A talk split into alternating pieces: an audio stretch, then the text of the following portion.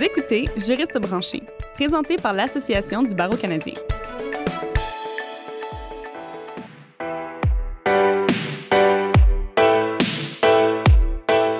Bonjour et bienvenue à Juriste branché. Je suis votre animatrice, Catherine Provost. L'épisode d'aujourd'hui est le premier d'une série portant sur les droits des Autochtones au Canada.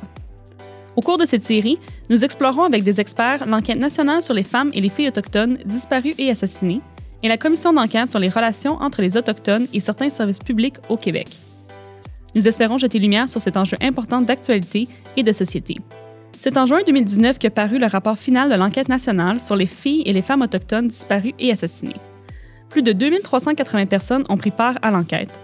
408 survivantes d'actes de violence et membres de familles des femmes et des filles autochtones disparues et assassinées ont raconté leur expérience et formulé des recommandations à l'occasion des 15 audiences communautaires alors que plus de 270 de leurs homologues ont partagé leur récit lors des 147 séances privées ou à huis clos. Le rapport fait état des violations persistantes et délibérées contre les droits de la personne et les droits des Autochtones, et que les abus qui en découlent sont à l'origine du volume de la violence envers les femmes et les filles et les personnes de et LGBTQIA. En juin 2020, après un an de consultation et d'analyse par un groupe constitué de cinq sections de l'ABC, l'ABC publiait sa réponse au rapport. L'association appuie les principaux objectifs du rapport qui sous-tendent les appels à la justice pour mettre fin à la violence contre les femmes et les filles autochtones et fin à la discrimination fondée sur le sexe, orientation, pauvreté, origine ethnique et âge. L'expert avec qui nous discuterons aujourd'hui est Mme Michelle Audette, commissaire à l'enquête et activiste de Métis. Elle a été présidente de l'Association des femmes autochtones du Québec, présidente de l'Association des femmes autochtones du Canada et sous-ministre associée à la condition féminine au gouvernement du Québec. En 2012, elle recevait la médaille du Jubilé de diamant de la reine Élisabeth II pour ses réalisations dans l'engagement avec la communauté autochtone et, en particulier, les femmes autochtones. Madame Odette, bienvenue. Merci. Quoi? Le génocide des Autochtones au Canada perdure depuis l'arrivée des colons en Amérique. Quel a été le ou les éléments déclencheurs de l'enquête sur les femmes et les filles autochtones disparues et assassinées? Alors, les éléments déclencheurs, ils sont multiples. Ils datent depuis très, très, très longtemps. Alors, euh, d'un point de vue qui pourrait être le mien, sinon d'une famille ou d'une survivante, euh, peut sûrement varier. Mais je pense que c'est important de rappeler que pendant des décennies, des femmes, des hommes faisaient appel à la justice, à la sécurité publique dans le centre-ville de Vancouver pour dire, non, j'ai perdu ma fille, euh, j'ai perdu ma mère, ma sœur, j'ai plus de nouvelles et ainsi de suite. Alors, beaucoup de dénonciations et ça semblait pas bouger. Alors, ces familles-là, on parle d'il y a 50 ans déjà, vont aller solliciter le leadership municipal de la province, le leadership autochtone de la région, pour avoir toujours une attitude de, de, sourde oreille ou de, de manque d'action, d'inaction. En 2006, à l'Assemblée des chefs, où je vais voir une mobilisation euh, pour la première fois là, depuis mon implication, où des hommes et des femmes vont adopter à l'unanimité une résolution pour mettre sur pied, pour demander au gouvernement fédéral, pardon, pour mettre sur pied une commission d'enquête une commission royale même d'enquête sur les cas de disparition auprès des femmes et filles autochtones. Et on parle même de faire un exercice sur quelles sont les formes de violence auxquelles font face aujourd'hui les femmes autochtones. Alors, euh, une chance que la voix qui était petite ou pas, pas très connue va finalement être entendue et résonner jusqu'à la réunion des chefs à Halifax. Je dirais même à travers la planète. Et l'enquête se concentre vraiment sur les femmes et les filles autochtones disparues, assassinées et leurs familles. Historiquement, euh, c'est quoi, quel a été leur accès à la justice? Pourquoi est-ce qu'elles sont si marginalisées? On aurait pu faire une commission d'enquête sur les hommes et les femmes assassinés et disparus. On aurait pu, parce que les statistiques sont épeurantes, sinon beaucoup plus élevées auprès de, des hommes autochtones. Mais la mobilisation politique, la mobilisation sociale communautaire, et euh, je vous dirais, euh, à travers le Canada, a été axé beaucoup sur les femmes autochtones. Et pourquoi on va se retrouver avec ça et depuis quand? Euh, la, recherche va démontrer, la preuve va démontrer que parce qu'elles ont été autochtones et femmes, le système, justice, carcérale, sécurité publique, services sociaux, protection à l'enfance, le droit à la culture, le droit à, on avait plusieurs endroits où là, on a très, très, très vite remarqué qu'elles ont toujours été vulnérables, elles ont toujours été des cibles et aujourd'hui, on en paie les prix parce qu'on ne les retrouve pas ou sinon elles font partie des statistiques de personnes assassinées. Donc, les, les appels à la justice du rapport devraient avoir un impact à grande échelle sur la communauté autochtone au Canada, pas juste sur les femmes et les filles. En effet, même pour nos sœurs canadiennes, je pourrais vous dire, ça c'est le sentiment que j'ai, euh, lorsqu'on parle d'un manque de sécurité, lorsqu'on parle d'une injustice ou lorsqu'on parle qu'un système répond mal euh, aux femmes autochtones, euh, parce que c'est vraiment des hommes qui sont au pouvoir ou un mm-hmm. système colonial où on va mettre des hommes au pouvoir et empêcher toute femme, peu importe la culture, à avoir sa place et son droit de parole, ça a un effet, c'est sûr, sur l'ensemble des Canadiennes et des femmes des premiers peuples. Alors moi, je me suis toujours dit, on ne pourra pas créer des recommandations ou des appels à la justice qui va faire des amendements des lois pour avoir une meilleure protection parce qu'on est des femmes. On mm-hmm. va en faire une spéciale pour des femmes autochtones. Non, c'était là la force, je trouvais, qu'en plus, on travaillait pour nos sœurs euh, au Canada. Donc, on essaie de créer un mouvement vraiment pan-canadien avec ce rapport-là. Oui, puis la beauté, je vous dirais, dans sa complexité ou, sa complexité qui la rend belle, euh, peu importe comment on veut la voir. En tout cas, moi, j'étais de l'intérieur, n'étant pas euh, du monde juridique. Euh, mes autres collègues, ce sont tous des juristes, des avocats, des anciens juges, donc ils sont nourris par cette mm-hmm. culture-là. Puis moi, ben, c'est militer et militer sans arrêt. Où là, on va vivre une expérience unique il y a eu des commissions d'enquête bien avant la nôtre, mais la différence cette fois-ci, c'est qu'on va avoir des ordres en conseil, des décrets qui vont venir de chaque gouvernement, de mm-hmm. chaque province et territoire qui nous autorisent comme commissaire, avec des pouvoirs de contrainte, d'aller fouiner, chercher, valider ou euh, ouvrir des vieilles boîtes, des archives et ainsi de suite. Fait là, ça va nous permettre justement là, de faire quelque chose qui est unique et différent mais en même temps, ça va nous démontrer aussi comment euh, le temps va avoir manqué pour pouvoir poursuivre le vrai travail que moi, je m'étais engagée à faire. Ça va changer des choses, moi, je l'ai vu, euh, mais en même temps, on sait, les commissions d'enquête, c'est long et lent comme processus. Oui, justement, si on se penche un peu sur euh, ces appels à la justice, L'objectif du rapport était de faire état de la situation et d'en formuler des recommandations qui sont appelées appels à la justice, mais qui sont finalement des impératifs juridiques. Ultimement, ce qui est requis, c'est d'appliquer les droits de la personne de manière égale à tous les membres de notre société, qu'ils soient autochtones, hommes, femmes, noirs, blancs, asiatiques, peu importe. En quoi le cadre légal n'est-il pas déjà en place pour le faire? Où est la source du problème central dans l'application du cadre légal? Alors, comment moi je l'explique? Et qu'est-ce qui fait la différence? Ça, c'est un beau débat euh, euh, qui va continuer et qui est normal à mon avis. C'est que cette fois-ci, on va amener un rapport qui est toujours, toujours attaché à une vérité ou à plusieurs vérités qui sont de l'ordre de la tradition orale d'un mm-hmm. objet. Il y a des femmes, des hommes qui nous ont appelé, amené des petits morceaux de tissu, de bas ou, ou euh, de poèmes ou de musique pour dire ça, là, pour moi, c'est comme ça ma vérité que je vous donne à vous comme commissaire. Mm-hmm. Ça a été un débat entre les juristes à l'interne, mais en même temps très honorable et très, très nous, très premier peuple. Ensuite, ce qui va aussi amener euh, comme impératif, je vous dirais, c'est qu'à chaque fois qu'on allait recevoir une vérité dans un contexte qui est très, très colonisé, on s'entend, c'est une loi fédérale, c'est une loi coloniale. Mm-hmm. Comment l'humaniser? Parce qu'on sait que la source première, c'était la violence coloniale. Donc, comment humaniser ça pour rassurer les gens et comment bâtir notre preuve pour, une fois devant les institutions, pouvoir les questionner ou les mettre en boîte, les amener à. Ça, ça a été tout un défi. Et ce qui va être fort, moi, je trouve, c'est que pour la première fois, c'est pas un rapport de recherche, là. C'est une commission d'enquête. Donc, on est allé chercher des preuves. Et après ça, moi, n'étant pas juriste, comme je l'ai dit tout à l'heure, mm-hmm. je vais courir vite, vite auprès de gens pour qui j'ai énormément de respect, puis il y en a beaucoup, mais qui vont pouvoir m'aider en français. Donc, oups, là, le bassin est plus petit. Ben, j'ai beaucoup d'amis ou de, de, respect ici au Québec. Et là, je vais chercher Maître Lafontaine pour l'avoir vu travailler avec euh, les femmes à Val-d'Or, les femmes autochtones à Val-d'Or, puis son mandat là, avec le gouvernement du Québec pour observer le travail de la police. Madame Lafontaine, je dis, aidez-moi. Là, on nous a parlé d'un génocide culturel. Lorsque c'était la commission de vérité et réconciliation, il y a comme une acceptabilité sociale autour de ce terme-là parce qu'on attache culturel. Mais là, on parle de déportation d'individus, de collectivités. On enlève de force pas juste les enfants, mais mm-hmm. des gens. On va les affamer, les appauvrir. On va leur infliger des, des politiques qui vont faire très mal au point où l'automutilation, le suicide, la violence, la liste est longue.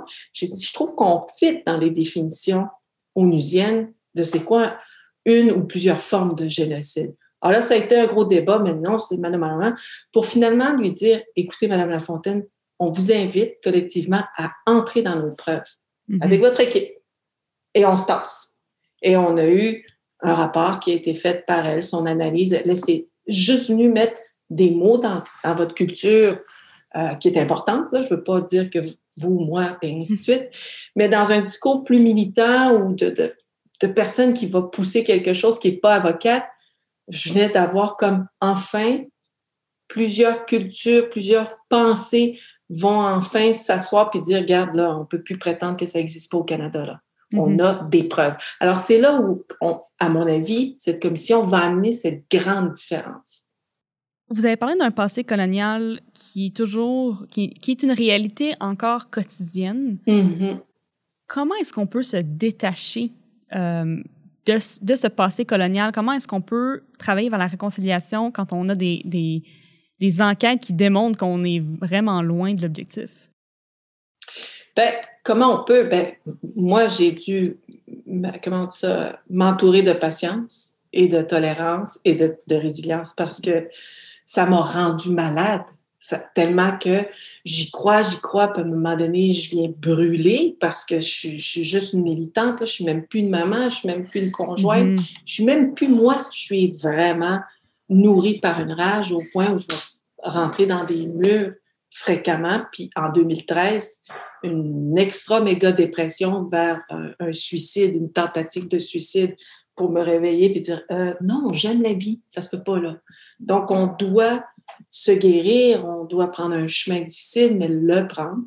Puis après ça, si, moi ça je l'ai vécu, tu te dis ben mon Dieu, c'est vraiment collectivement tout le mm-hmm. monde qui a vécu ça et qu'on doit s'assurer que si moi j'ai eu cette chance-là, il faut que tout le monde l'ait cette chance-là, peu importe la culture.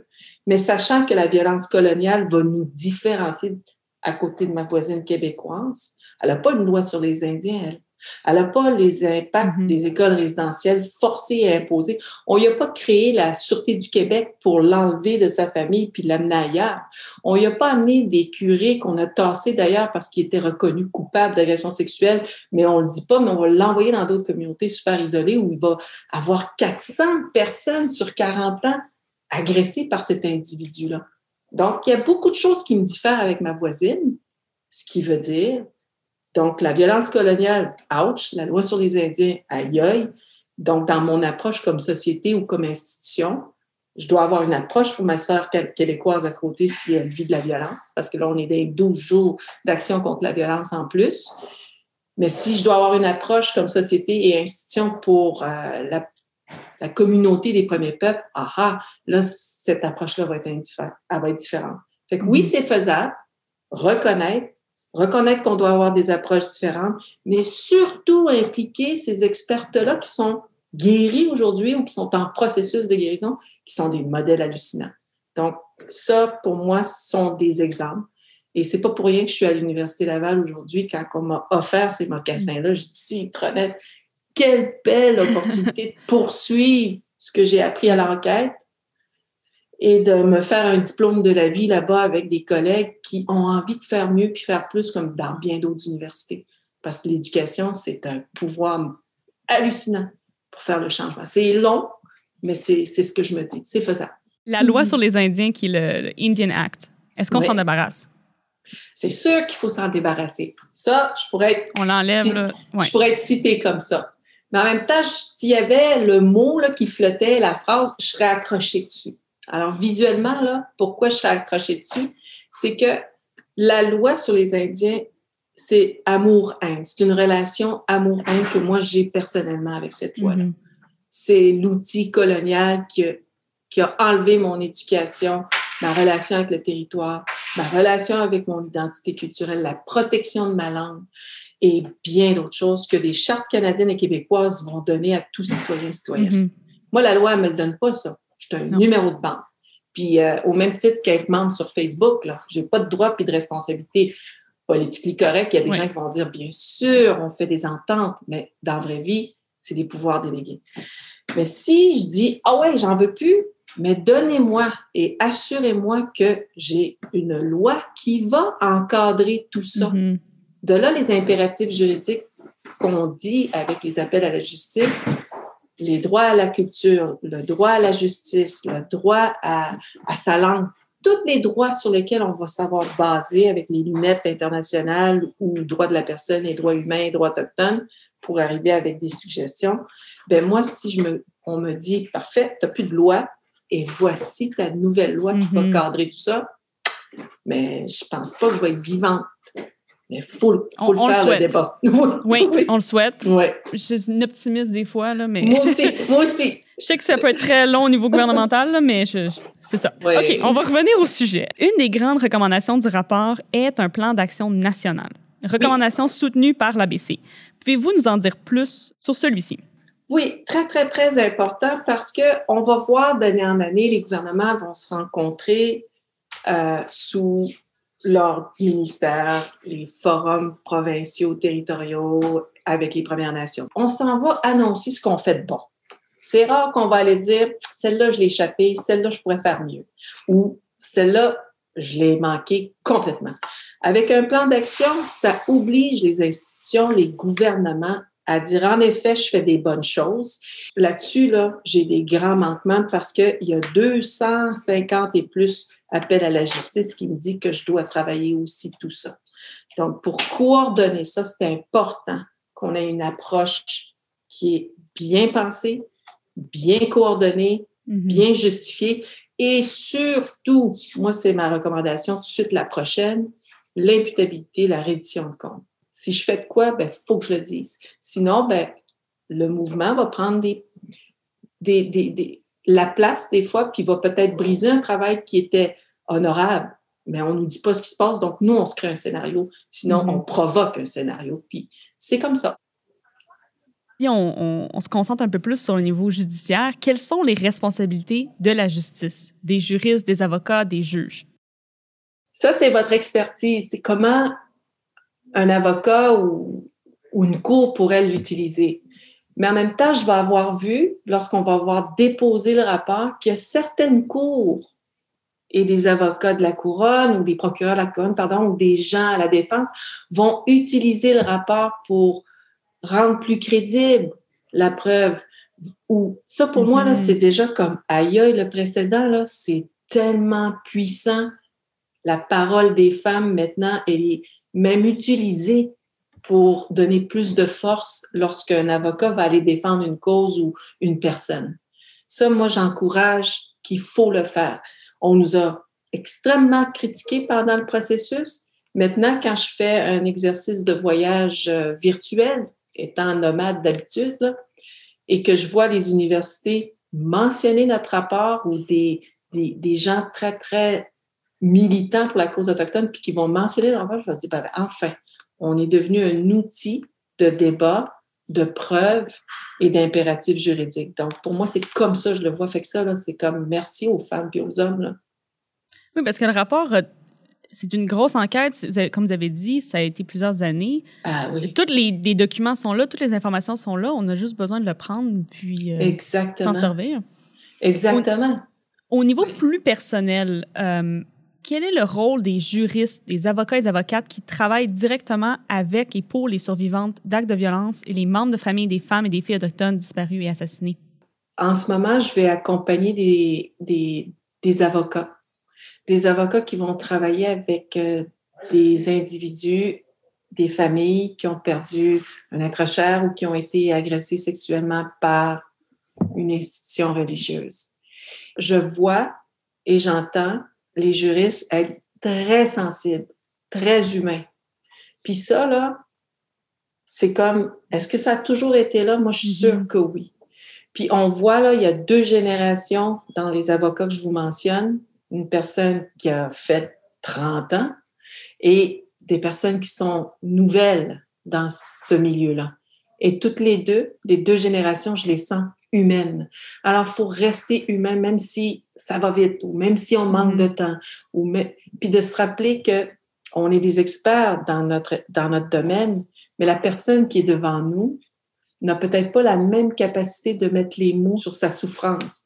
Alors ça, peut-être des fois s'entourer de gens, de victimes, ben de victimes, de gens qui sont aujourd'hui des mentors, des gens qui accompagnent, pas pour être intermédiaire, mais rendre l'environnement plus sécuritaire. Et je vous dirais, quand ça, ça arrive, là, mon Dieu, ça va, on avance beaucoup plus vite et dans un esprit beaucoup plus respectueux. Vous ne saurez peut-être pas la réponse à cette question, mais est-ce qu'il y a des formations ou des, là j'ai le mot workshop, qui sont disponibles, que ce soit pour les juristes ou les professionnels qui veulent en apprendre un peu plus sur euh, l'approche plus humaine, la, connexion qu'ils devraient avoir avec les communautés autochtones? Moi, je pense que oui, oui, oui, je suis convaincue qu'il y a des formations juste avec Kairos puis euh, la cérémonie des couvertures. Les gens mm-hmm. comprennent la relation qu'on a avec le territoire, les écoles résidentielles et aujourd'hui, euh, avec tous les problèmes auxquels on se retrouve, mais aussi la guérison puis l'empowerment. Euh, je suis contente. Je pense que votre président, d'ailleurs, est issu d'une nation autochtone. Mm-hmm. Donc, peut-être que cette même personne-là, ou via le barreau euh, autochtone, l'association du barreau autochtone, pardon, a peut-être euh, en banque des, suggestions là, de gens ou d'organisations. Mais oui, oui. Puis, une fois que la COVID va être passée, si vous êtes proche d'une communauté, refaites-moi signe pour voir s'il n'y a pas justement des gens dans la simplicité totale, pourrait juste vous accueillir, vous faire rire, rire de vous, pleurer, pleurer avec vous, mais de, vous amener dans une autre dimension. Puis au moment où vous allez à, travailler avec une femme qui vit de la violence, il y a un réflexe naturel qui va arriver, je suis convaincue. Et euh, pour terminer, par rapport au plan d'action national, bon, on a dit que, disons des fois, la bureaucratie, c'est long. Euh, il faut appliquer, il faut passer par plusieurs niveaux d'approbation. Quels sont les délais que les, niveaux de gouvernement devraient s'imposer quant à l'implantation? Cinq ans? Dix ans? Quinze ans? Ouais. À, mon avis, tous les nombres que vous avez nommés, les chiffres, euh, devraient être dans un processus. Mm-hmm. Les cinq premières années pourraient être tout simplement d'organiser cette structure-là, cette gouvernance ou cette façon de faire, mais sachant que la politique, euh, c'est organique. Hein? Un mm-hmm. jour, c'est le NPD, le lendemain, c'est les conservateurs. Dans une autre région, ça va être les libéraux, ou le Parti québécois, le Bloc québécois. Il y a ça aussi qui va influencer énormément. Mais ce, si c'est un contrat de société qu'on se donne, comme institution, comme individu, puis comme mouvement, ça va être important de se dire, faut s'entendre sur une structure. On l'a bien fait pour mm-hmm. la démocratie canadienne et québécoise. Hein. On a des assemblées puis des parlements. Donc, pourquoi pas pour ça aussi? Mais le 10 ans puis le 15 ans, c'est bon, on s'est donné des, cibles à atteindre d'ici 10 et 15 ans, on en est rendu où? Mm-hmm. Donc, et non juste pour une saveur électorale politique ou euh, d'un parti politique, mais plutôt d'une volonté sociétale et politique aussi. Est-ce qu'il y a des mesures que la justice, qui, elle, n'est pas euh, élue, pourrait prendre pour garder un œil sur ces cibles, pour pas qu'on les manque? Euh, je sais que NWAC, l'Association des femmes autochtones du Canada, avait un plaisir à nous coter à, chaque euh, saison. Fait qu'on était souvent dans la zone ouch, puis des fois, yeah! Alors ça, pour moi, je pense que vous pouvez le faire. Mais en même temps, vous avez reçu aussi euh, le milieu de la justice, les gens, les juristes, juste au niveau du cas de M. Colton Boucher, hein? le mm-hmm. jury. Le jury, c'est juste une recommandation. Là. On parle du jury, la sélection du jury. Je ne sais pas jusqu'à quel point euh, vous avez une capacité, pas de faire la sélection, mais, ou je ne sais pas, là, mais juste ça, moi, je l'ai vu, le film récemment à l'ONF, puis j'ai fait Ah, ça fait mal, mais c'est ça qu'on vit encore. Pouvez-vous expliquer un peu pour ceux qui l'ont pas, qui sont pas Oui. Alors, un, jeune homme qui est retrouvé mort avec une balle là, à quelque part là, dans cette partie de son corps. et je vous dirais, bon, il est stationné, la voiture est stationnée dans un terrain privé. Et c'est en Alberta, si je me souviens bien, ou en Saskatchewan, aidez-moi là.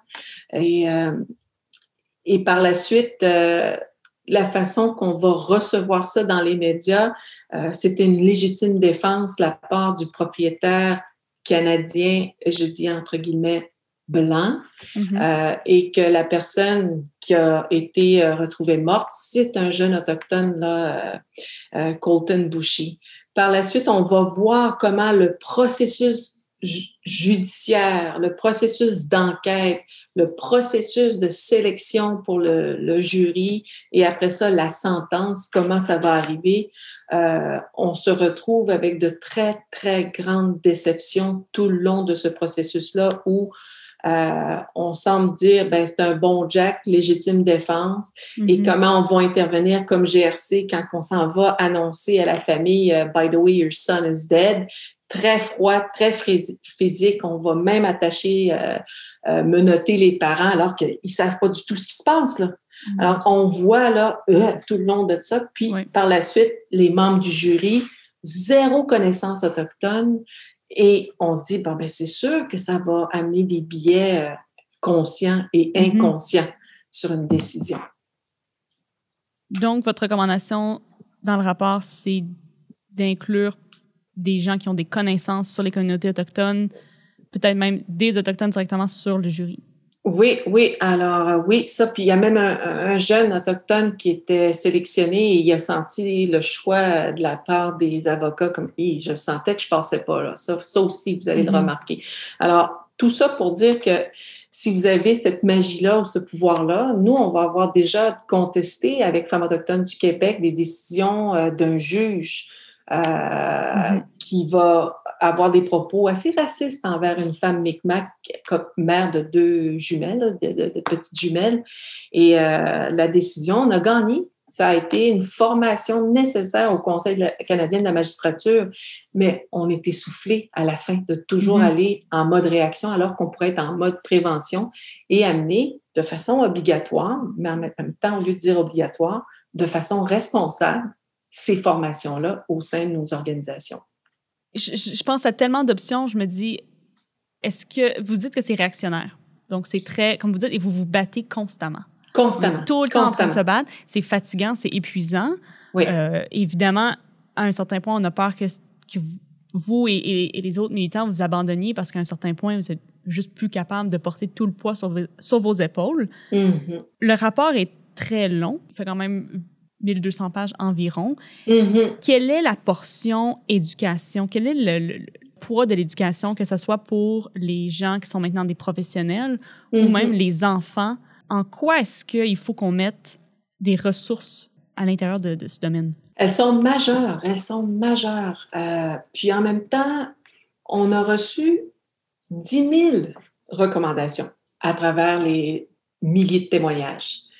Alors, on a fait un exercice de croisement puis de regroupement pour arriver à 250 quelques, parce qu'il y a aussi le rapport juste pour le gouvernement du Québec, euh, en mm-hmm. FADA Québec. Comment on peut faire ou comment, ben, dans votre milieu, si vous regardez l'aspect justice ou l'aspect sécurité, ça dépend ce qui vous anime comme juriste, comme avocat ou comme personne impliquée là, dans le milieu.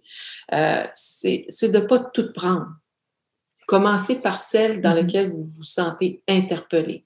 Jusqu'à quel point je peux l'amener dans mon milieu de travail, jusqu'à quel point je peux l'amener au sein de mon organisation, au sein d'un mouvement dans lequel je participe, au, mm-hmm. sein de cette belle organisation-là auquel vous faites partie, l'ABC Juriste Branché, exemple. Alors, il y a plusieurs belles façons, puis d'y aller de façon graduelle, mais de, de, de, rester branché justement sur ces appels-là pour dire, ben, regarde, cette année, on est fiers, on a on a sensibilisé 15 ou on a pris 14 mm-hmm. ou 200. Et ça, c'est, ça, va être à vous de trouver cette façon-là. Mais en même temps, si, mettons, vous auriez la, la, magie ou la possibilité de prendre une position claire pour dire au niveau du Québec, au niveau des provinces, ça dépend qui a la juridiction en matière d'éducation, mais l'histoire est à refaire. Mm-hmm. L'histoire est à refaire. je côtoie, moi, les futurs juristes. Je côtoie les futurs médecins, les futurs anthropologues, les futurs leaders de demain. Et on est encore en train de passer à côté parce qu'il n'y a pas cette responsabilité-là de la part de l'État pour dire on va la refaire pour vrai cette fois-ci, l'histoire. Dans sa beauté, dans sa dureté, dans sa richesse, dans sa complexité et dans sa simplicité aussi. Alors, mais ça, le statu quo fait mal et ça fait partie aussi des constats dans lesquels on a dénoncé dans le rapport. Alors, vous aurez cette magie-là, je suis sûre, moi.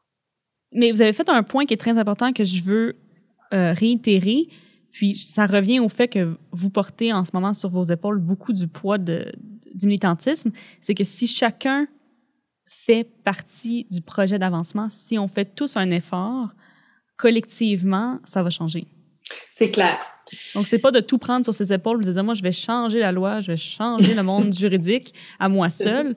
C'est de dire qu'il faut qu'on se rallie tous derrière cette cause. Exactement. C'est pour ça qu'en 2013, je suis tombée. Puis je veux plus jamais aller là. Et euh, l'équilibre, la guérison, la culture va m'aider au maximum ou va, va, va, va, me faire revivre au lieu d'être survivante. Et je vais vivre. Mm-hmm. Puis euh, à chaque année, on va aller à la rivière Georges. D'autres, ça va être d'autres choses. Moi, c'est la Mouchouanepi, territoire euh, des Inuits. Ah, c'est fun. Mais à chaque mm-hmm. fois que je reviens, j'apprends la perte d'un être cher. Tina Fontaine, exemple. Puis récemment, je reviens, c'est Joyce et Chacuan. Quelques jours après mon arrivée, je reçois un message, puis j'ose pas le regarder. Ça, là, ça va venir basculer là, ma, mon processus de guérison, puis mm-hmm. ramener les milliers de témoignages. Et comme vous avez dit, je veux pas les avoir sur les épaules, mais je veux rester forte pour marcher encore à côté d'eux autres. Je me suis engagée jusqu'à la fin de ma vie, j'allais marcher avec ces familles-là, qu'elles me connaissent ou pas. Et tout de suite, le lendemain, je suis à Joliette avec la famille, full silencieuse, en retrait, plein d'amour. On n'a pas le droit trop, trop de se toucher à cause de la COVID. Mais c'est là où j'ai vu Citronette, de nouveaux visages, de nouveaux groupes, de nouvelles personnes qui écrivent pour nous et avec nous. Pas pour nous à 100% mais il y a un débat à cette heure que j'ai même pas besoin de participer. Vous le faites à ma place. Puis ça, ça fait du bien. Vous le faites mal à l'aise. Des fois, vous avez peur. Vous, je parle euh, la société québécoise puis canadienne. Pas comme s'il y a deux mondes, le mien et le vôtre, mais ça fait du bien de voir ça. Justement, j'en ai moins. Puis je peux vous dire, avant-hier, on était avec Carole Dubé, le conjoint de Joyce Echaquan, quand on a honoré le plan d'action de l'Université Laval au nom de Joyce, pour Joyce, on s'était dit, ben, enfin, on n'est plus tout seul. On ne l'était pas, mais on le voyait, le voyait pas. Puis, vous n'étiez pas obligé de faire un balado là-dessus. Là. Vous n'étiez pas obligé, vous avez pu faire sur bien d'autres choses. Il y a tellement de sujets importants. Ben, juste ça, ça démontre que si être honnête, on n'est pas tout seul. Puis ça, je vous dis merci infiniment. Ben, merci beaucoup. Mais moi, ce que je peux dire au, au nom de tout le monde, de la Terre entière, ce que vous faites, c'est hmm. extrêmement honorable. Puis, euh, s'il vous plaît, arrêtez pas. J'aimerais vous demander vos impressions personnelles et votre vision du futur suite à la publication du rapport. Pensez-vous que le rapport a sonné suffisamment de cloches aux bons endroits? Personnellement. Personnellement, pour moi, là, je pense que ça va être, euh, n'ayant jamais terminé l'université, je pense que ça va être mon plus beau diplôme de la vie. Le plus beau parce que il va résonner en moi jusqu'à mon dernier souffle. Parce que je suis fière d'avoir été capable d'être un outil pour toutes ces voix-là qui ont été longtemps silencieuses.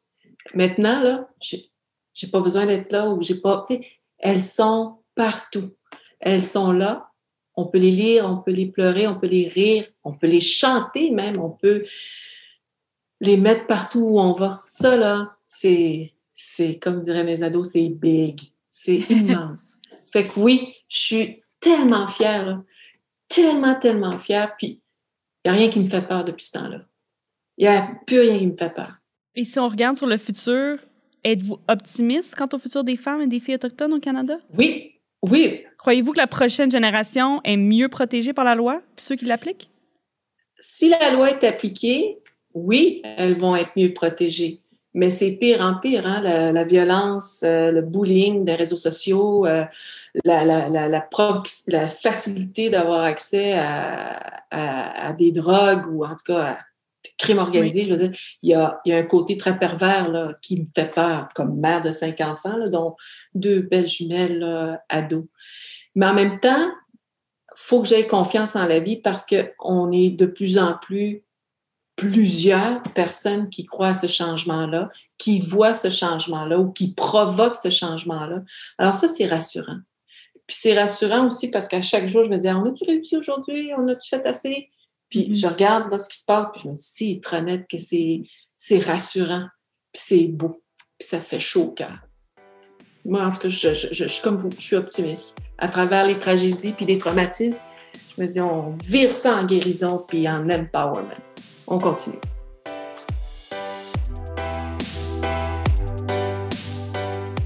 Un grand merci, Madame Odette, de votre participation à Juriste branché. C'est une chance incroyable que nous avons eue de vous parler aujourd'hui pour discuter de l'enquête nationale sur les femmes et les filles autochtones disparues et assassinées, et je souhaite sincèrement que vos propos vont avoir clarifié à nos auditeurs plusieurs aspects du rapport. À nos auditeurs, via Twitter, dites-nous comment vous allez appliquer les recommandations du rapport dans votre pratique légale et au sein de votre cabinet. Je vous invite également à aller lire la réponse de l'ABC, disponible en anglais sur notre site Web. Le lien se trouve dans la description de cet épisode. Vous y trouverez également le lien vers la formation continue appelée Le Parcours, votre voyage au sein du Canada autochtone. N'hésitez pas à partager cet épisode sur vos réseaux sociaux et à nous suivre sur Twitter à commercial nouvelle barre de soulignement ABC. Pour nos épisodes précédents et futurs, abonnez-vous à Juriste branché sur Apple Podcasts, Stitcher et Spotify et n'hésitez pas à nous laisser des commentaires et des évaluations sur ces plateformes. Vous y trouverez également notre série Conversation with the President, animée par notre président Brad Regier, qui a pour thème la Commission de vérité et réconciliation. À la prochaine!